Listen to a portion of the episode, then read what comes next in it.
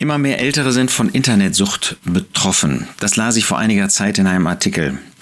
Ständig am Handy oder Computer hängen, das ist eben nicht mehr nur ein Problem junger Leute, das ist es. Das ist nicht nur ein Problem von Eltern, das ist es leider. Man sieht das ja immer wieder, dass ähm, Väter und Mütter ähm, derart ähm, fast Sklaven gefangen sind durch ihre Geräte, dass sie gar keine Zeit mehr investieren in ihre Kinder, gar nicht mehr zuhören, keine Ohren haben, keine Aufmerksamkeit haben für die Kinder. Als Ursache wird ähm, bezeichnet die sogenannte Corona-Pandemie, ähm, die die Internet Internetsucht bei älteren Menschen gefördert hätte.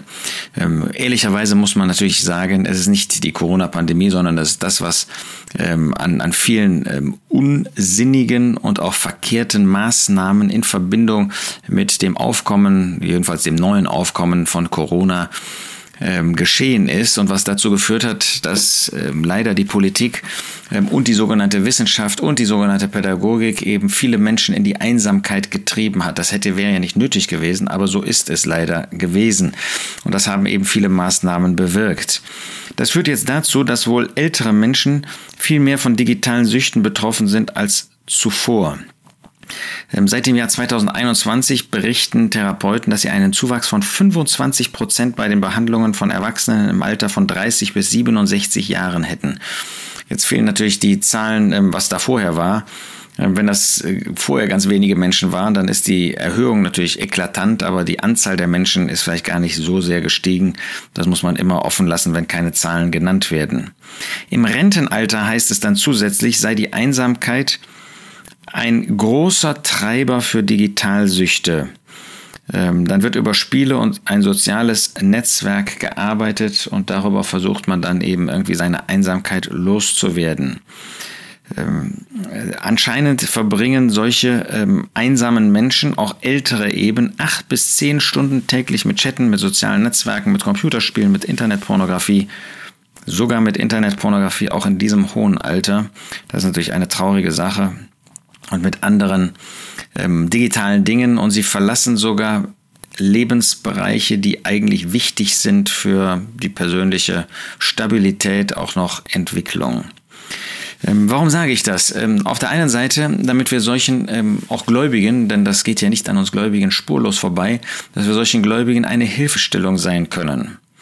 Die erste Hilfestellung, meine ich, die uns Gottes Wort gibt, ist das, was wir in Jakobus 1 lesen.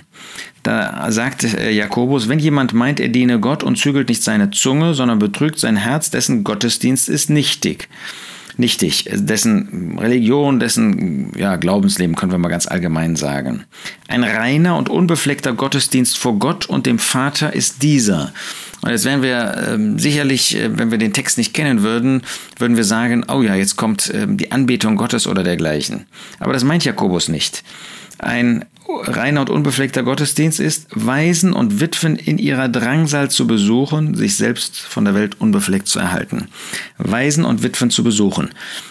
Und das ist, glaube ich, ein ganz, ganz wichtiger Punkt. Äh, frag dich doch bitte mal, wann du das letzte Mal eine als, äh, ja, als junger Mensch, als jüngerer Mensch, jedenfalls als nicht ganz so alter Mensch, eine alte, alleinstehende Person besucht hast oder eingeladen hast. Ähm, mir fällt das immer wieder auf, ähm, wenn ich selber unterwegs bin, in Reisen, dann ähm, ist die Zeit sowieso frei und dann besucht man. Aber wenn man am eigenen Ort ist, äh, da ist man oft sehr nachlässig in dem Besuch von Alleinstehenden, von älteren Geschwistern, auch von älteren Ehepaaren, die eben nicht mehr so gut können. Und das ist jetzt mal ein Anlass, dass wir uns sagen, äh, ist ja kein Wunder, ähm, dass sie sich nur mit digitalen Medien beschäftigen, auch alte Leute, wenn niemand sie mal besucht. Für sie ist der Tagesablauf Tag für Tag gleich. Die haben keine Arbeit mehr. Das, man geht von Essen zu Essen und dazwischen, ja, was macht man? Wäre schön, wenn sie Gottes Wort lesen, ähm, aber wäre schön, wenn sie auch Gemeinschaft haben könnten. Ähm, nun kann nicht jeder von uns jeden Tag äh, alle möglichen besuchen. Deshalb sage ich ja, wann hast du, wann habe ich das letzte Mal eine Witwe, einen Waisen, ähm, einen Witwer besucht, ein altes Ehepaar, das nicht mehr so gut kann, um ihnen eine Unterstützung zu sein? Wir wollen das für uns wirklich mal auf die Agenda nehmen. Das muss man sich in einen Kalender eintragen, sonst passiert da nichts.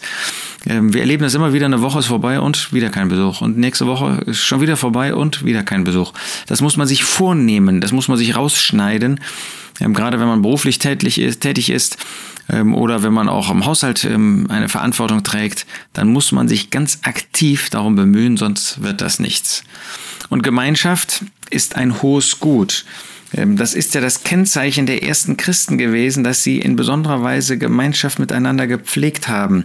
Wir lesen das in Apostelgeschichte 2, wo Lukas davon berichtet, dass die ähm, ersten Christen verharrten in der Lehre der Apostel und in der Gemeinschaft.